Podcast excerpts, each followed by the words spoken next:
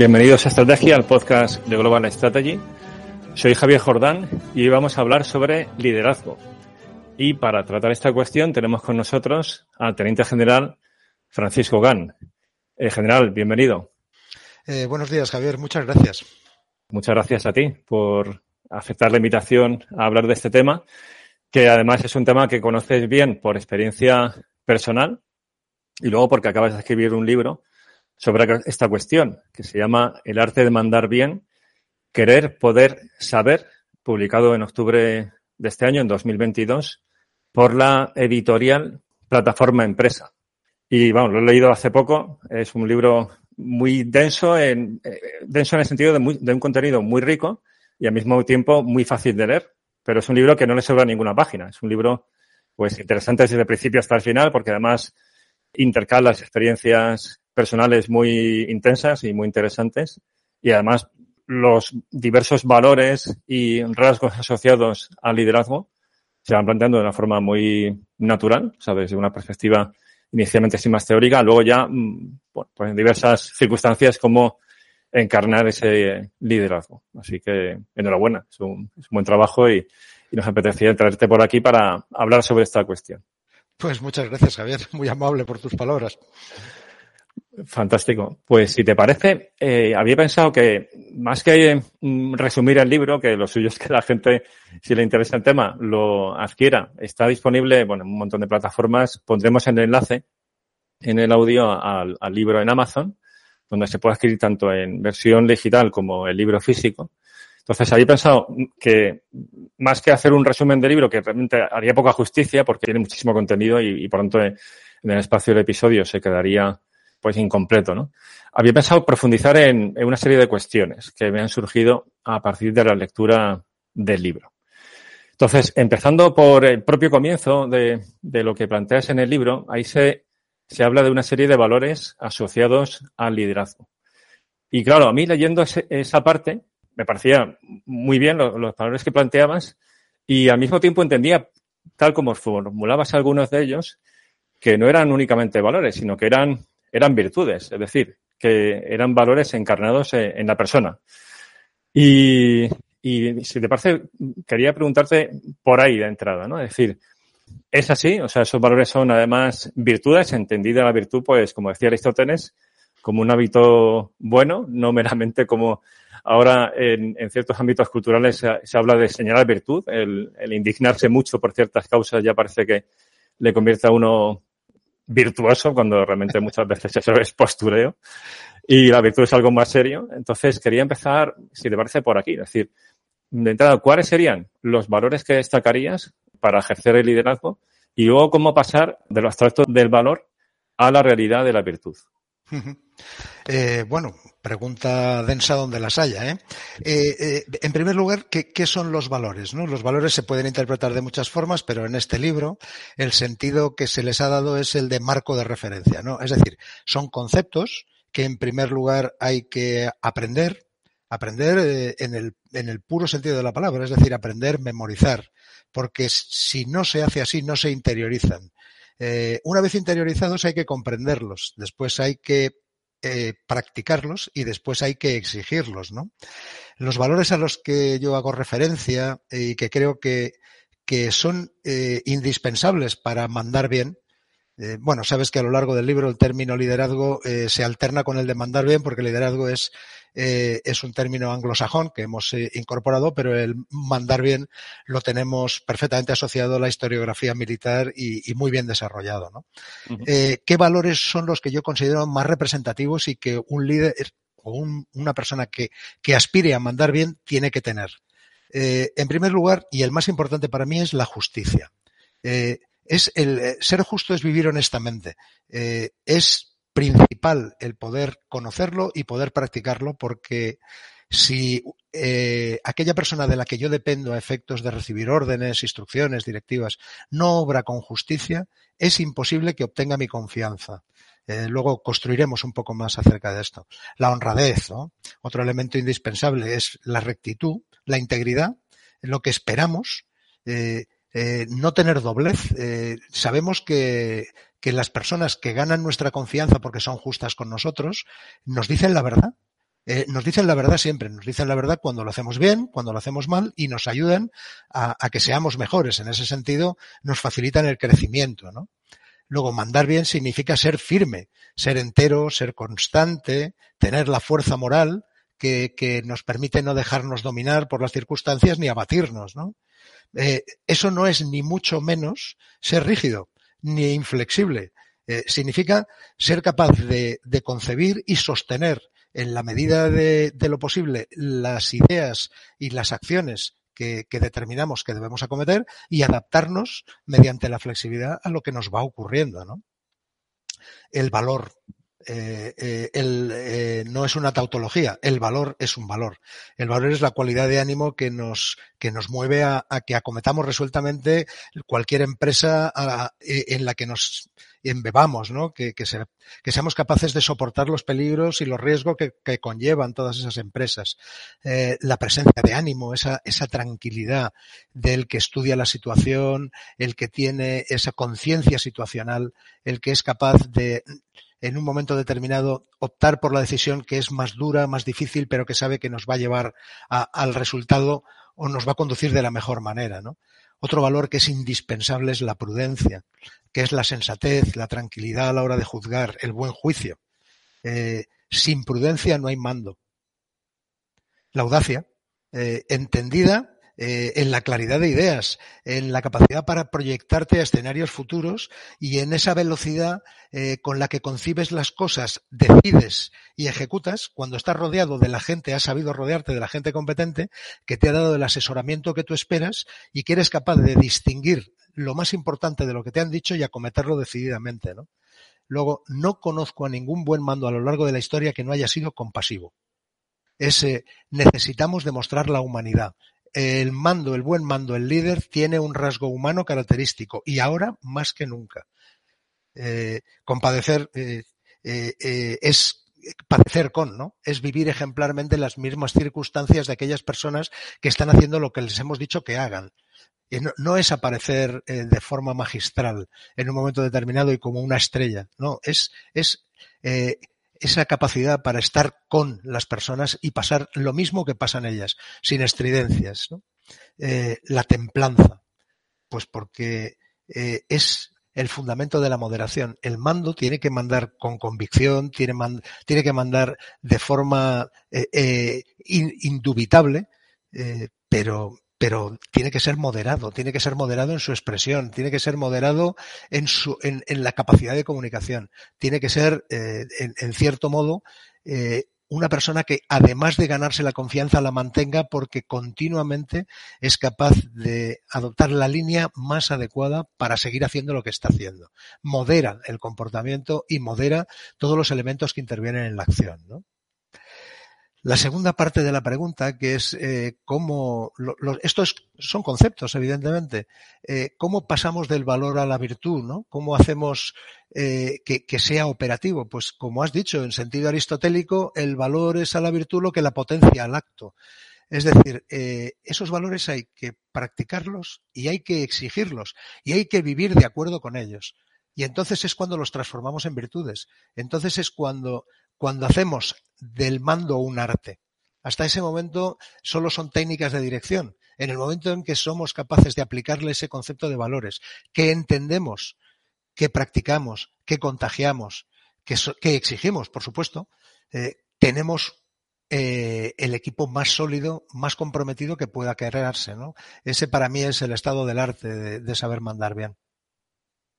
Siguiendo con, con, esta segunda parte ya más, más práctica, ¿no? De, de, la virtud del ejercicio de ese mandar bien. En, en, el libro hace referencia a Víctor Frank y al libro del hombre en busca de sentido, que es un libro de estos fundamentales, ¿no? Que yo creo que todas las personas han de leer eh, a lo largo de su vida.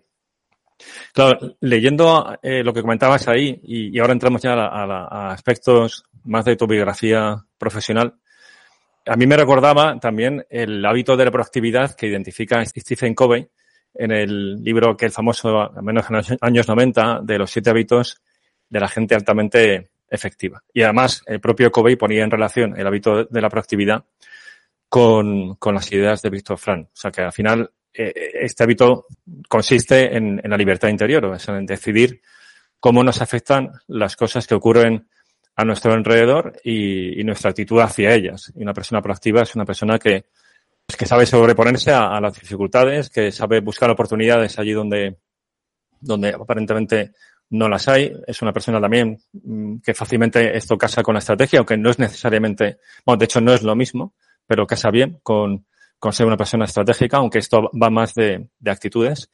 Claro, aquí entro ya por dentro a, a, una vez que hemos visto los los principales conceptos y nos das ahí la clave de cómo convertirlos en realidad, ya aspectos de tu carrera profesional, porque esto has podido ejercerlo en los, bueno, pues diversos puestos de responsabilidad que, que has tenido, desde puestos operativos en misiones como Afganistán, al frente de la Academia General Militar de Zaragoza, al frente del, del, Centro de Inteligencia de las Fuerzas Armadas y tu último destino, si, si no estoy equivocado, al frente del cuartel general terrestre de alta disponibilidad en Valencia. O sea que tienes una, trayectoria en ese sentido muy rica.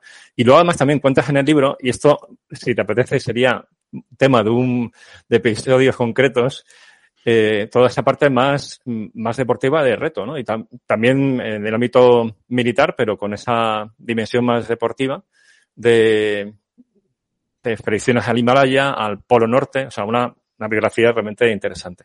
Entonces, asumo que habéis tenido muchas veces la oportunidad de practicar esta proactividad, esta libertad interior. Luego también tú cuentas una experiencia personal en este sentido. Mi pregunta sería, por tanto, ¿cómo cultivar, cómo fomentar la proactividad? ¿La proactividad es algo innato o es algo que, que aunque una persona aparentemente no lo tenga de fábrica, lo puede desarrollar? Evidentemente, también se puede potenciar, pero mi pregunta es, ¿es algo eh, meramente innato. Y luego, segunda pregunta relacionada con esta cuestión, es cómo se puede transmitir la importancia de esta proactividad al resto del equipo, facilitando así que el líder pueda delegar, que es otra cuestión que enfatizas también en, tu libro. Eh, pues muy bien, Javier, muchas gracias. Eh, eh, yo considero la proactividad una combinación de dos elementos eh, que son, y este se adquiere, que son la conciencia situacional, es decir, la capacidad que, que, tenemos que cultivar para ser sensibles a todo lo que nos rodea y en todos los planos. Eso, si perdona, sería el análisis estratégico ¿no? propio de. Ah, efectivamente, efectivamente. Es que cuando has dicho personalidad estratégica me ha llamado la atención, porque efectivamente es que, es que no es posible tener esa personalidad estratégica, ese pensamiento estratégico de para obtener unos fines combinar eh, medios, formas y tiempos eh, sin tener la conciencia situacional, el conocimiento lo más granular posible de lo que nos rodea, ¿no? Uh -huh. eh, ten, teniendo muy claro hacia dónde vamos. Bueno, pues la combinación, para mí la proactividad es utiliza como base la conciencia situacional y a continuación lo que sí es un rasgo de, de, de, liderazgo claro es la predisposición a la acción. De tal manera que, que cuando hablamos es que tiene suerte, ¿no? Eh, eh, es, es, una frase que, que, no me gusta nada. Eh, la suerte para mí es combinar el talento y el esfuerzo con la oportunidad. O sea, si hay talento y el esfuerzo se ejerce, la oportunidad aparece o se crea. Eso es la proactividad. Para mí. Eh, ¿Qué significa? Pues significa que tienes que estar siempre, es, es, esa tensión interior que al final acaba siendo una actitud, no una aptitud. Es esa, ese querer ver más allá, ¿no? El querer que llueva, el querer hacer que llueva. Eh, el, el, make rain, que dicen los, los yankees, ¿no? Es eh, esa sensibilidad que se tiene para detectar las oportunidades y si no, crear las condiciones que al final acaben desembocando en, en la generación de la oportunidad. Y, y sobre todo, lo que decía al principio, lo más importante es saber que lo que te rodea es esencial para lo que vas a proyectar. Y la segunda parte de la pregunta, eh, eh, perdona, ¿me la puedes recordar, Javier? Sí, el, se me sí, el, no, no, no, porque es que mi pregunta ha sido muy larga. Eh, es cómo delegar. Que esa, ah, sí, que, a sí, ver, sí. porque eso es fácil de decir, pero luego yo creo que todos tenemos experiencia que hay ciertas cosas, no sé si porque nos autoengañamos o porque es así, que uno dice, es que esto mm, no lo puedo delegar. Al final acabo pringando aquí porque es la forma de estar seguro. Pero evidentemente eso también puede ser un vicio. Sí, bueno, yo, yo cuando, cuando hablaba eh, con, con, mis compañeros eh, en, alguna, eh, en alguna charla que he tenido con cadetes, les decía que, que, delegar es consustancial a mandar, porque si no se delega no se puede uno centrar en lo más importante, que es mandar bien. No se puede mandar todo hay que mandar lo que se tiene que mandar y hay que saber elegirse, eh, rodearse, eh, eligiendo muy bien a los colaboradores que tenemos, en la medida en que podamos, evidentemente, porque eh, tenemos que tener la conciencia clara de que deben de ser capaces de hacer lo que nosotros hacemos en un momento dado, porque nadie es imprescindible, ¿no? De tal manera que yo les enseñaba a hacer un diagrama, decía, tenéis que abrir una matriz y hacer tres columnas, es decir, ¿qué puedo hacer solo yo? Y es crítico de tal manera que tengo que tener, si yo desaparezco, un deputy, un, un, segundo, un segundo al mando, que se encargue de esto porque la acción no se puede detener. Luego, ¿qué se puede, qué, qué es delegable en determinadas condiciones, en función de, pues por ejemplo, eh, la conducción de la acción, ¿no? ¿Qué partes no tengo que hacer yo personalmente? Porque se refieren a detalles de coordinación y que lo puede hacer perfectamente un subordinado, aunque la responsabilidad sea mía, el ejercicio de la delegación corre de su, corre a su cargo, ¿no? La acción, la decisión, eh, el, el desarrollo es suyo. Y luego, ¿qué hay que delegar siempre? Que son los, los detalles de coordinación. Esos no son tuyos. Esos son de la gente que trabaja contigo. De tal manera que cuando tú dices un para qué, cuando tú dices un para qué, tienes que dejar los qué los cómo, los cuándos y con quién a la gente que te rodea. Porque si no es así, no hay iniciativa. Y si no hay iniciativa, es inca e-, er-, eres incapaz de, de, sostener un equipo sólido, ¿no? Eh, se acaba apoderando de ti, literalmente. Pues porque siempre acaban mirando hacia dónde estás tú. Y eso no es posible. No, no es ni posible ni, ni, ni soportable. Acabarías, eh, bueno, mandando mal, literalmente, ¿no? Uh -huh. eh, ¿Cómo llegas a contagiar la proactividad en la gente de tu equipo? Que es una pregunta buenísima. Pues la única forma de hacerlo es dejando espacio para la iniciativa. La única es dejar que los desarrollos tengan ese toque personal, que ese concepto de apropiación, de, de, ser parte de, lo tenga todo el mundo imbuido. De tal manera que cuando se empiezan, cuando empezamos los planeamientos, cuando en los estados mayores eh, empiezas con una tormenta de ideas, dejas que todo el mundo se exprese, ¿no? Que todo el mundo tenga ese punto de, de incidencia, porque al final de ahí sale el pensamiento del sombrero rojo, curiosamente, porque hay que rodearse de gente que es, que es particular, que piense fuera de la caja, que piense distinto a ti, que te lo diga. Luego ya la disciplina intelectual colocará, una vez se tome la decisión, a cada uno en la línea de, continuidad y apoyo a la decisión del mando. ¿no? Eh, la iniciativa es el elemento esencial para que la proactividad la suma cada uno y la contagie, porque cuando uno tiene iniciativa se rodea de gente con iniciativa y la busca. Muy bien, esto me lleva a una, una pregunta porque lo que estás comentando, totalmente de acuerdo, pero hay una condición, que es que se confíe en aquellos sobre los que se manda y a los que se cede esa iniciativa. Entonces, en el libro hablas de seleccionar bien los equipos. Y en, desde esa óptica, pues, es totalmente lógico. Pero claro, la pregunta es, no siempre es posible seleccionar bien el equipo. ¿Cómo ejercer bien ese liderazgo cuando, cuando el equipo no, no lo ha construido uno mismo y no lo ha seleccionado y a veces pues hay personas que pueden ser problemáticas a la hora de ejercer ese liderazgo pues porque tienen actitudes negativas que dañan la cohesión del equipo, que cuestionan el liderazgo de forma injusta. ¿Cómo se gestiona eso? Bueno, esto aquí entramos ya en eh, más arte. ¿eh?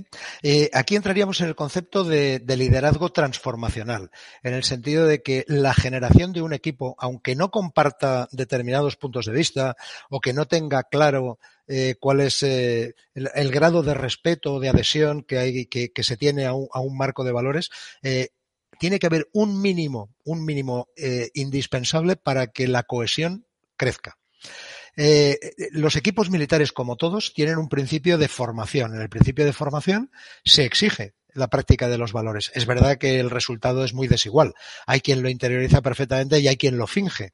Eh, pero de todas formas, las unidades, eh, las unidades, sobre todo las unidades elementales, las pequeñas, las escuadras, los equipos, que decir del binomio, ¿no? De dos personas, tienen una capacidad de absorción de imperfecciones altísima. De tal manera que nos compensamos siempre y cuando tengamos claro que para nosotros es el mayor bien para el mayor número y el menor perjuicio para el menor número. Siempre dentro de ese marco de valores. ¿eh? Eh, ¿Hay gente que es tóxica? Sí, hay gente que es tóxica. ¿Hay gente que hay que ser capaz de cambiar si quiere cambiar? Sí. Y hay gente que hay que desechar cuando no quiere cambiar y cuando además pone en peligro al resto? Sí. Y para eso tenemos pues el Código de Justicia Militar, el régimen disciplinario, etcétera. Quiere decir, todo tiene un límite. Eh, es es labor del mando y responsabilidad suya sacar la mejor versión de cada una de las personas con las que trabaja y tener la finura intelectual de combinar para que se compensen internamente los rasgos que son sobresalientes en uno u otro sentido. De tal manera que el equipo al final es la resultante de ese conjunto de fuerzas, ¿no? Distintas, variables, pero con una finalidad común y rodeados en torno a esa persona que ha tenido que ganarse su autoridad eh, es decir, eh, eh, como sabes, el poder me lo da la organización, es donde me coloca, pero la autoridad me la gano yo porque la gente sobre la que ejerzo el poder, las personas sobre las que ejerzo el poder, se dan cuenta de que conmigo les va mejor, que soy justo, que soy firme, que soy educado, que les hago darse cuenta de hasta dónde pueden llegar, que les impulso y que estoy con ellos. si a pesar de eso sale un elemento tóxico, pues evidentemente es el free rider y hay que desprenderse de él, ¿no? También asumo que, que, en ese proceso es clave la actitud del resto del equipo respecto a ese freerider o esa persona tóxica, ¿no? Y que ahí cuentan las complicidades en el buen sentido que ha establecido el líder con, con esas personas en las que sabe delegar y demás. O sea que, que en el propio equipo se genera un ambiente que, que expulsa, ¿no? Como un anticuerpo, algo que va contra el propio, al final, bien del propio equipo, ¿no? Claro, es que, es que el concepto de equipo es, un equipo es un organismo vivo, es un organismo que siente, que respira, que padece, que se alegra, y cuando dentro de un organismo vivo hay un absceso, eh, eh, algo purulento, algo que envenena al conjunto, eh, el cuerpo todo cuerpo, todo organismo tiende a rechazarlo, ¿no? En primer lugar lo intenta, lo, intenta asimilar o intenta disminuir, pues con el sistema inmune. Eh, eh, clarísimamente ese sistema inmune, con este, con esta similitud que estamos creando, es, son las actitudes del resto de las personas que componen ese equipo. Eh, el primero que está interesado en que un elemento de su escuadra eh, tenga las ideas claras, no cargue con, peso extra a otros compañeros, que comparta el sufrimiento, que comparta el riesgo, es su cabo. Eh, si el cabo es el primero que no puede, el sargento le ayudará. Y si el sargento no puede, y va al teniente y dice, mi teniente, este hombre no sirve. Pues no sirve al final, lo que nosotros no podemos es ser seráficos. Eh, todo tiene un límite. El liderazgo también tiene un límite y es la sanción, evidentemente. Y ya una última pregunta, eh, cambiando un poco de tercio. la imagen que tenemos, de, que tenemos del liderazgo es de, arriba abajo. Pero la cuestión ahora es, la siguiente, es cómo se ejerce el liderazgo horizontal y el liderazgo de abajo arriba cuando se trata de favorecer el cambio en la organización. O sea, como sabemos, las organizaciones son resistentes al cambio, todas, eh, incluidas, por supuesto, las Fuerzas Armadas, pero sin embargo, el entorno es dinámico y hay que saber adaptarse ¿no? a los cambios del entorno sin perder la propia naturaleza, sin perder la, propia misión, pero hay que saber innovar, ¿no? Y, más en las Fuerzas Armadas para tener una ventaja competitiva. Entonces, aquí la pregunta es, ¿cómo se promueve la adaptación al cambio dentro de una institución que es jerárquica, como tiene que ser el ejército, y cómo transmitir la necesidad de este cambio a los superiores de manera efectiva. Bueno, bueno, vamos allá. Eh, en principio, efectivamente, la resistencia al cambio es un hecho. Eh, toda organización y además eh, proporcionalmente a su tamaño y a su historia propia, es decir, a su trayecto vital, su trayectoria vital, eh, es más o menos resistente al cambio, pues porque se crea una especie de, zona de confort donde todo es conocido, sabido, compartido y entendido, ¿no? Eh, ¿Qué hacen las organizaciones que se precian y que saben que el cambio es la única constante de lo que vivimos? ¿no? Nos acordamos de, Heraclio y Parménides, ¿no? Eh, el cambio es, es, la vida, eh, cambio es la realidad. ¿Qué hacen esas organizaciones? Crean elementos específicos que induzcan el cambio desde dentro. Eh, los mandos de adiestramiento y doctrina, eh, las, divisiones de, inteligencia, información, análisis, prospectiva, todo lo que hace es predisponer al individuo para que la flexibilidad y la capacidad de adaptación las considere los dos elementos esenciales para sobrevivir. Eh, ¿Cómo lo hacemos de abajo arriba? Que esta es la parte más importante. Pues lo has dicho, hay que innovar. ¿Y dónde y cuándo se innova? Cuando hay talento. Sin talento no hay innovación. Así que lo más importante en las organizaciones como las nuestras es atraer el talento, el primer elemento, atraerlo. A continuación es eh, ese talento hay que incrustarlo en la organización porque el talento llama a talento y genera talento. A continuación hay que fidelizarlo, hay que darle horizonte, iniciativa y medios. Eh, estas tres cosas son importantísimas. El horizonte es ese espacio de libertad en el que puede acabar aplicando la iniciativa y los medios es lo que considera que va a tener que emplear para poder sacar adelante un proyecto. ¿no? Eh, hemos visto una revolución, bueno, escribiste sobre ella, la revolución sobre los asuntos militares, hemos visto cómo de una u otra forma el concepto, e, ese concepto de disciplinado, jerarquizado y unido se garantiza siempre en las Fuerzas Armadas, pero esa disciplina también se aplica para, para inducir el cambio. Eh, yo, en mi, a lo largo de mi vida militar, yo he vivido cinco grandes transformaciones de las Fuerzas Armadas. Grande significa en profundidad, o sea, no un poco. Y a cada una de esas transformaciones, cuando, sido, cuando, se nos ha implicado directamente, nos hemos adherido sin ningún tipo de duda, ¿no? De tal manera que nosotros, eh, eh, esa paradoja del conflicto, ¿no? nosotros sabemos cómo no será la próxima guerra, que es como ha sido esta. Lo tenemos clarísimo. Y tan claro que en las escuelas, en las escuelas de pensamiento, tenemos ya esa forma de pensamiento lateral y de, y de equipos, los red teams, que, que, lo que nos hacen es sacarnos de nuestra zona de confort, es rompernos literalmente la cintura, ¿no? Eh, eh, si no es así, si nos acostumbramos a ese pass de back, eh, pasa la bola, pasa la bola, pasa la bola, esto nos, nos transforma en mastodontes, ¿no? O sea, acabamos siendo una, un, como un volante de inercia enorme, pesadísimo, que tarda en arrancar, pero que una vez arrancado lo que es prácticamente imposible es pararlo, ¿no? Cuando lo que deberíamos hacer es detenerlo, invertir eh, esa dirección de giro y orientarlo en, una, en, otro, eh, en otro sentido completamente distinto. ¿no? Eh, el cambio exige didáctica. hay que explicar, hay que comunicar. nosotros tenemos uno de los rasgos en los que incido muchísimo a lo largo del libro es la comunicación todo líder necesita comunicar y comunicar no es informar. Comunicar es transmitir propósito, estado final deseado, generar canales de retroalimentación, de tal manera que la comunicación se transforma en, una especie de elemento vivo, ¿no?